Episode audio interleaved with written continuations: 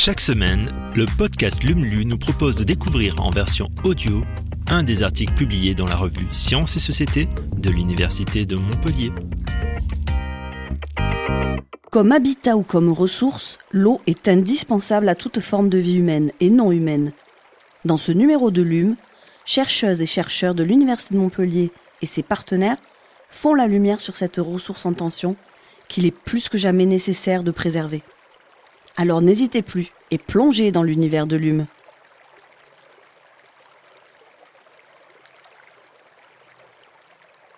Le charme de l'eau.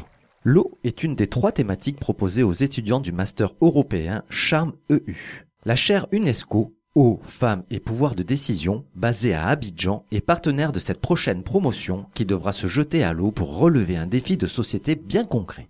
Abidjan, Côte d'Ivoire. Vous vivez dans un quartier pauvre situé à quelques mètres du lit de la rivière. Dans quelques jours, la saison des pluies viendra et avec elle les orages convectifs tels qu'on en connaît parfois sur l'arc méditerranéen. Sauf qu'ici la pluie et les ruissellements durent plusieurs semaines et que les habitants ne sont ni préparés ni équipés pour y faire face. Comment vous y prendriez-vous pour mettre votre famille et vos voisins à l'abri? Information complémentaire, vous êtes une femme. Voici un des challenges qui pourra être proposé aux étudiants de la prochaine promotion du Master européen Charme EU. Ici, pas de cours magistraux. Mais de vrais défis de société à relever, en lien avec les problématiques de développement durable, que ce soit au nord ou comme ici, au sud. Explique l'hydrologue et enseignante Valérie Borel. Et pour cela, la chercheuse déjà associée au centre IC Reward a eu l'idée de faire appel à Euphrasie Kwasi Yao, titulaire de la chaire UNESCO Eau, Femmes et Pouvoir de décision située à Abidjan, ainsi qu'à son administrateur général Alexis Tchapé.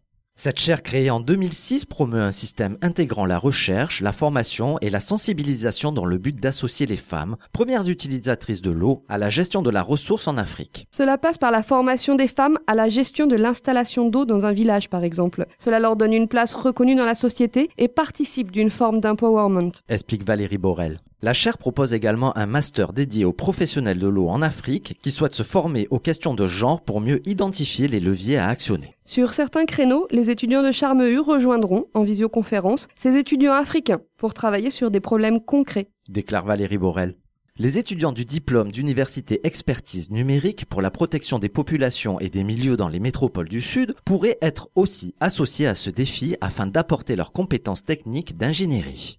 Comment ces étudiants africains, européens et internationaux seront-ils invités à construire des solutions? Par la collaboration et le partage d'expériences. Il ne s'agit pas d'imposer son point de vue, mais de s'écouter pour innover ensemble. Déclare la chercheuse. Pour associer les populations, les étudiants devront également se doter d'outils, brainstorming, jeux sérieux. La pédagogie innovante promue par Charme EU ouvre ici les portes à de multiples possibilités dans la logique du Living Lab. Si on retient le cas des inondations, nous pouvons concevoir un jeu sérieux, mais accessible, qui permettra aux jeunes femmes de s'exprimer sur ces questions. Comment vivent-elles les inondations? Quelles sont leurs observations? Comment sensibiliseraient-elles leur famille aux gestes qui protègent? Notre objectif est de faire en sorte que les femmes se projettent dans un rôle qu'elles ont envie de tenir, utile pour la société, et que nos étudiants, eux, apprennent à co-construire des solutions innovantes et équitables. Merci d'avoir écouté ce nouvel épisode de Lumlu.